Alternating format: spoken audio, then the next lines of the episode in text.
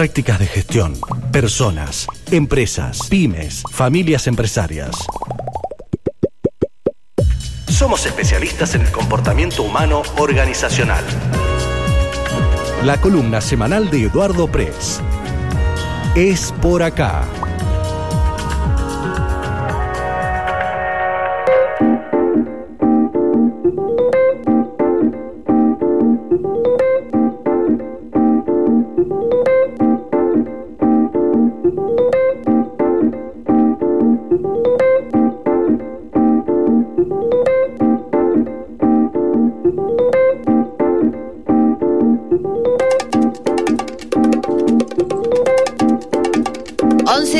Con 9 minutos. Bueno, cielo totalmente despejado en toda la provincia de Mendoza. Aquí en la ciudad tenemos 19 graditos. Em, tenemos viento que está soplando a 7 kilómetros por hora y una humedad cercana al 40%. Bueno, es lunes, así que como todas estas jornadas en EPA, es por acá, a las 11 de la mañana les pidemos las disculpas a Eduardo Pérez y a Sofía Florín eh, para charlar. Tenemos estos minutos para hablar un poquito acerca de la psicología organizacional. Así que si tenés un proyecto, un emprendimiento, si sos parte de una institución y querés quizás mejorar y no sabes cómo, bueno, tenemos a dos especialistas en estas temáticas. Buen día, Sofía Florín. Buen día, Eduardo Pérez. ¿Cómo están? Buen día, ¿cómo están? Muy buenos días. Buena semana. Buena semana para ustedes. Bueno, ¿cómo, viene con el arranque del Mundial y todo esto? Porque están todos con los ánimos arriba. Eh, no, es mi caso. Eh, por un lado, este, un poco en, función de la nota de ayer que tocamos tangencialmente el tema del lufardo, estaba buscando, anoche estaba buscando una frase lufardo para explicar por qué siendo un feriado acá estamos, ¿no? Sí. Y no, y no encontré, entonces empecé al pie del cañón, firme como rulo de estatua, pero bueno, ahí estamos. Pero bueno, acá, acá estamos, Sofía y yo, por supuesto, para cumplir con nuestro compromiso. Totalmente, y la verdad es que nos alegra que allá estén despejado, acá en Buenos Aires. Ha nublado, sí. El día más gris, pero no había, te digo. Así que que, que allá tengan un poquito de sol. Ah, mira, mira vos para, para los mayores como yo que sufrimos el calor, mi mujer también, está bueno el día. es un buen día. Eh, en relación al tema del mundial, eh, qué sé yo, este, ustedes saben, ya lo hemos hablado en otras oportunidades, yo soy futbolero, pero es muy difícil aislar el, fútbol del contexto social en el que se mueve. ¿no? Y realmente viene, te digo, mal parido este mundial. Y recién Sofía me envió una, una foto, no, sé de dónde la sacaste, Sofi, pero eh, eh, me parece entender el sentido, digamos, de eh, cómo están asusando a los jugadores, este, que son gente joven, qué les parece lo que pasa en Qatar de los derechos humanos y que yo. Y un director técnico, bueno, sale a, a, cuidarlo, ¿no? Este, diciendo, mira, es un muchacho joven, viene a jugar al fútbol. Pero yo estaba recordando en los buenos momentos de Maradona, no las malas cosas de Maradona, los buenos momentos de Maradona, que fue el único que levantaba la voz para defender a los jugadores. Este, y en este mundial no hay nadie que defienda nada, no hay nadie que defienda el fútbol. Eh, se hace en épocas del año que no son convenientes. Eh, fíjense ustedes la cantidad de lesionados que hay. Esta mañana estaba hablando con mi profesora de educación física y me decía, es terrible porque a esta altura del año, ya terminando el año, después de todo, de todo el año de estar trabajando, este, hay y va a haber muchas lesiones. Nadie cuida al jugador.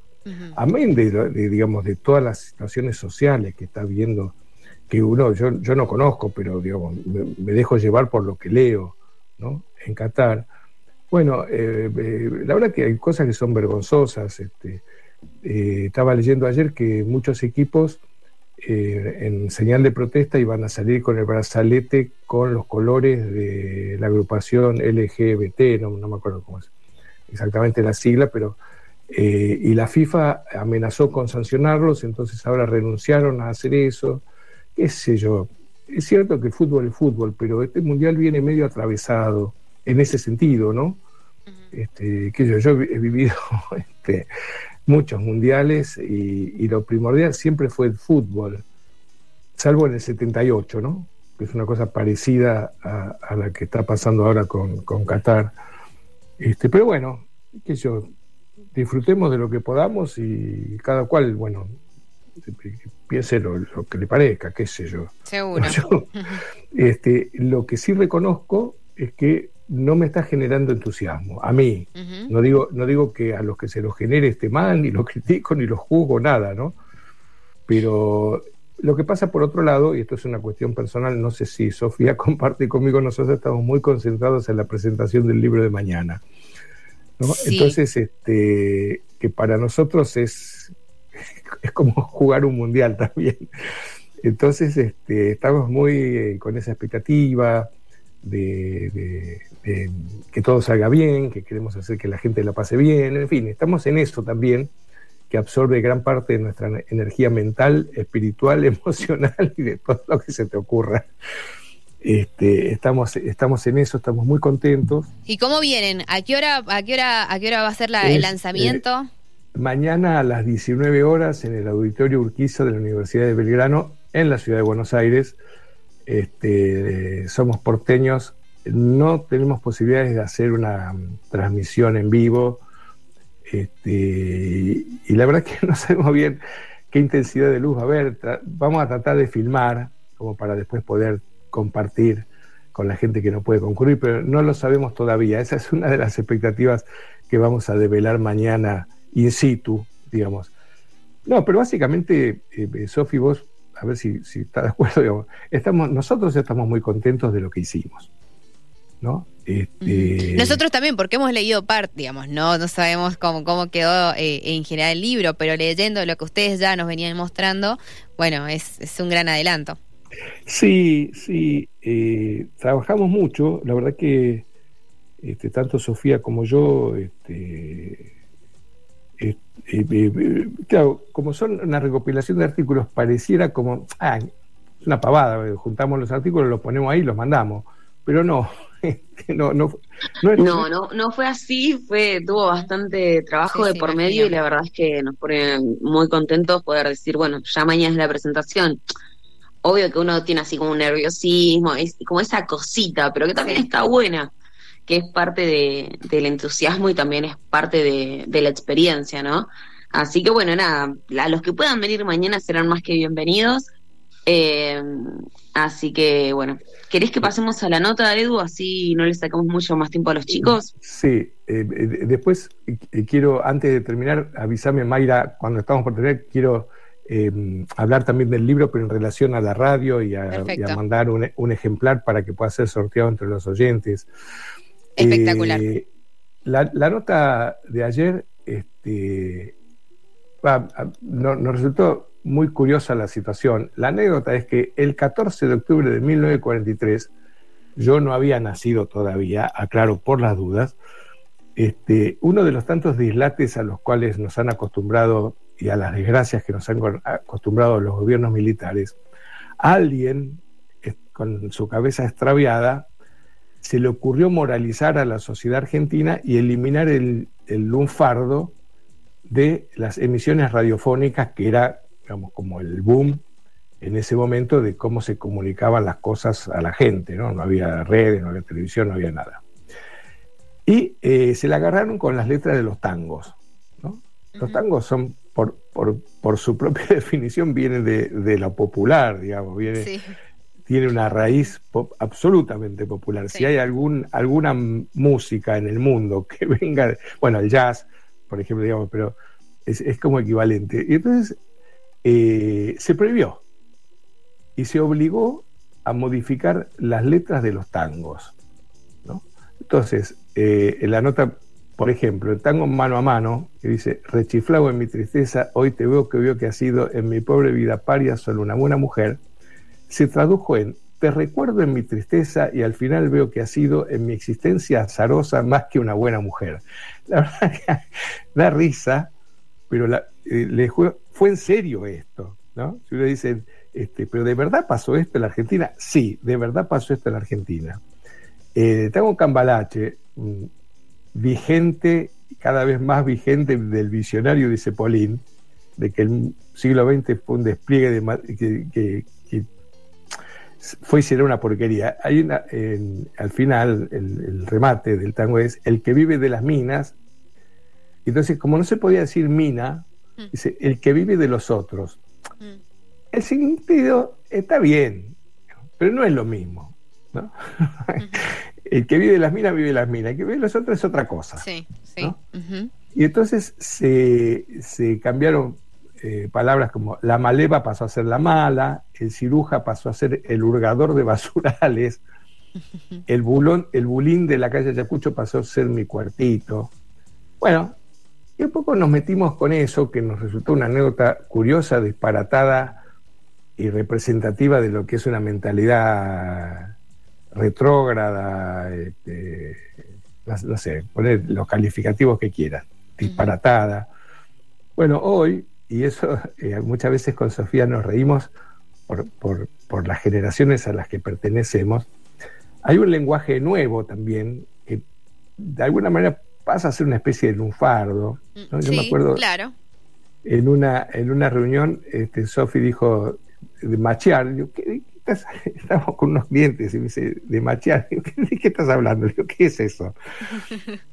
Entonces me explicó, y entonces, qué sé yo, este, Cyber Monday, Delivery, palabras de, del inglés, Sale, ahora vas por cualquier negocio, antes decía gran liquidación, gran, ahora es Sale. Sale, sí, sí, sí. Sale.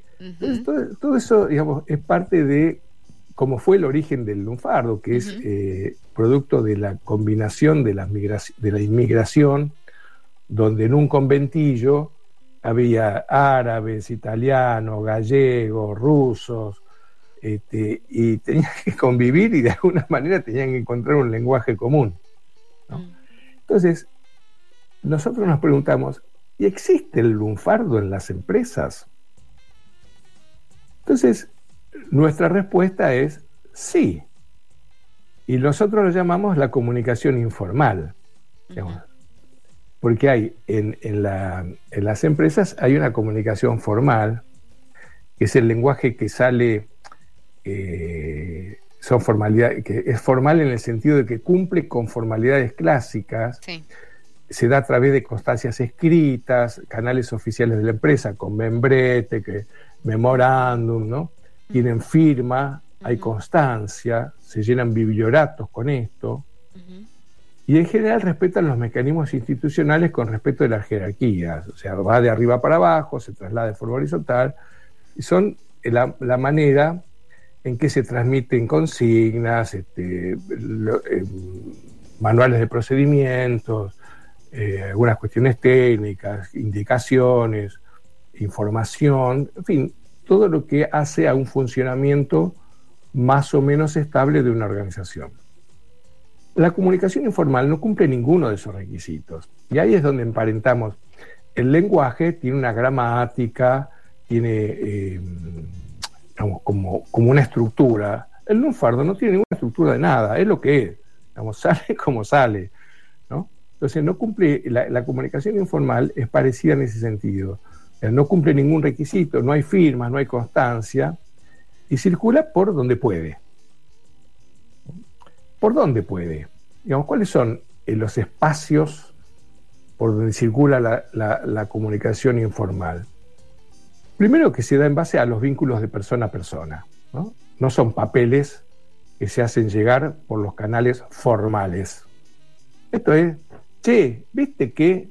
Entonces son cuando la gente se junta alrededor del café, al lado de la fotocopiadora, en el ascensor, cuando están compartiendo un sándwich en la plaza de enfrente, o cuando salen, ahora se sale a fumar a la vereda, cuando en el viaje de regreso a casa, o por ejemplo cuando alguien dentro de una oficina pasa, ve una puerta abierta y dice, ah, ah, che, te quería comentar. Bueno, esa es la comunicación informal. Son como encuentros y, e intercambio de información que no está formalizada, que no está planificada.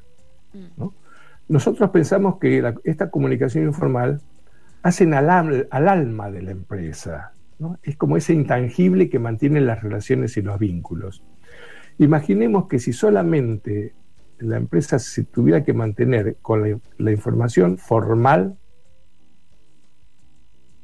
que no sucede nunca, ¿no? pero supongo, imaginándonos, haciendo un ejercicio de imaginación, Val muere, ¿no? Este, no, es como, bueno, nada, es como nada, Val, muere, ¿no? Entonces, eh, la comunicación informal, nosotros, eh, no, no, es que la promovemos, lo que generamos es que se respete y, que no, y que no se le tema. Sí, hay algunas cuestiones que nosotros llamamos la atención sobre esto, ¿no? O queremos llamar la atención, que no todo es positivo en la comunicación informal, porque tiene sus riesgos. Uno de los riesgos es que la información que se transmite no es comprobable. Eh, no es fácil detectar responsables del origen. Eh, ¿Y quién dijo esto? ¿De dónde salió? ¿Qué sé yo? No sabemos. Parece que se rumorea. Claro, claro. Bueno, y uno de los mayores riesgos es el rumor. Mm. Los rumores, yo diría, son inevitables, pero hay que tener en cuenta, hay una formulita que eh, em, es más recordable cuando uno la ve, pero yo, la voy a decir, la voy a contar, ¿no? Que es, eh, la vigencia de un rumor tiene que ver con la importancia del tema, con que la I con cierta ambigüedad en la información, que es la A, y una C que tiene que ver con la credibilidad. ¿no? Cuanto más creíble es una, es una información informal, más se alimenta el rumor. Eh, nosotros eh, hemos tenido, nosotros, como contamos muchas veces, que caminamos las empresas, tenemos muchas conversaciones con directivos y eh, siempre hay alguno, nos topamos con alguno que tiene miedo de esta comunicación informal, porque creen que va a haber una especie de, de sublevación o, eh, hay una fantasía este, infundada de que se va a alimentar y a realimentar el descontento, ¿no? Se junta la gente y van a empezar a criticar, a cuestionar, ¿no? Y entonces este, se, puede, se puede ir de las manos. Es cierto, estas cosas pasan, pero por lo menos en nuestra experiencia, no digo que todo sea así, en nuestra experiencia pasa en una mínima proporción. En general, este, cuando se permite y se da esto, y no se trata de prohibir como en el año 43 lo hizo el general Ramírez, este, la, mm, la comunicación informal ayuda, mejora a la empresa. Entonces, eh, nosotros creemos que no es la prohibición lo que puede disminuir los riesgos de la comunicación informal, sino que la prevención pasa por tener una comunicación clara y fluida, estar muy abiertos a escuchar a los otros. Eh, cuando estábamos haciendo la nota, Sofía me decía, Edu, me dice, este, eh, el poder escuchar, digamos, al, directivo, le da una información sobre lo que está pasando en la empresa y, de qué le está pasando a la gente de su empresa. Y esto tiene un valor inconmensurable, digamos. No hay intervención de ningún consultor que le dé a un directivo tanta información como la que le puede dar su propia gente. Y eso, por otro lado, digamos, además facilita la cooperación, la coordinación. Entonces, nuestro mensaje este, terminamos la nota como el buen chamullo paga, posta posta. este, nuestras recomendaciones eh, a los directivos, no tengan miedo. Eh, es mucho más el perjuicio que se genera. La empresa pierde mucho más tratando de reprimir la comunicación informal que tratando de aprovechar la comunicación informal. Y todo esto surgió a partir de los cambios de letra de los tangos. Este, Sofi, me, me, parece que me comí toda la columna. Tenía ganas de hablar, Edu, en este día de lunes, Sofi. No, más que nada, si lo contamos todo acá, no, ¿qué van a ver en la nota, Edu? Así que no sé si seguiría. No, bueno, este, eh, tengo un, tenemos un par de minutos, eh, Mayra, para hablar del libro. Sí, sí, sí, sí, ya, sí, sí, sí, está, estamos, estamos. Bueno, eh, después por, por privado, eh, nosotros necesitamos una dirección de correo postal. Ok. Les vamos a enviar un ejemplar del libro firmado por los dos autores. Qué bonito. este, le da un valor. Seguro, claro. Para que ustedes lo puedan sortear entre los oyentes y creo que lo anticipamos el otro día eh, a todos aquellos que están interesados en el libro y que no, obviamente, no, no han salido sorteados con el beneficio, nosotros les ofrecemos una venta a un precio promocional, eh, para lo cual eh, nosotros nos tendrían que escribir a una dirección de correo que es info arroba epconsultores.com, que después se, las voy a pasar a ustedes también. este, y entonces necesitamos también un dato de una dirección postal y este, nosotros nos comunicamos y les damos los datos de cómo hacer para poder pagarlo, etcétera. Maravilloso, maravilloso. Mira, este cuando en realidad apenas arrancaste la nota, que después ahí nomás pasamos al, tema, acá dice Diego 934, me anoto para el libro. Así que antes de que dijeras eh, lo de el envío, ya había gente anotándose también. Bueno, me alegro, me alegro, este, y la verdad que es un placer que nos cuentes estas cosas porque recibimos este, ese tipo de, comentarios. Eh, eh, la verdad que tenemos mucha expectativa, no exactamente, digamos, eh, la venta porque no, no, lo hacemos con un fin comercial nosotros, ¿no? ¿no? No nos vamos a llenar de plata vendiendo el libro. Lo que sí nos interesa es por la satisfacción que nos dio a nosotros hacer el libro poder compartirlo, como compartimos esta columna, como compartimos las notas, ¿no? La de, poder transmitir, eh, para nosotros es una felicidad eh, poder compartir la experiencia que nosotros tenemos, eh, nosotros, y, digamos, y no, no nos la guardamos para nosotros. Me encanta, me encanta. A, veces nos dicen, este, pero ustedes están explicando todo. Y bueno, qué sé yo, el conocimiento es universal. Claro. Y si hay alguien que lo hace mejor que nosotros, mejor para ellos. Y, eso, que nosotros, ya, como dice la hinchada de boca, podrán, podrán este, alcanzarnos, pero superarnos jamás. Edu, y para el que se va conectando, quizás hay alguien que por primera vez te esté escuchando, a Sofía también, o eh, quizás es un día feriado atípico, entonces, bueno, hay gente que, oyentes que, que no son habitué de, de, de nuestra programación. ¿Cómo resumimos el libro? No sé si vos o Sofi quiere contar, pero eh, la temática en general y el nombre, porque estamos hablando de él, pero quizás hay alguien que, se quedó en el eh, camino. Eh, Sofi es más sintética que yo.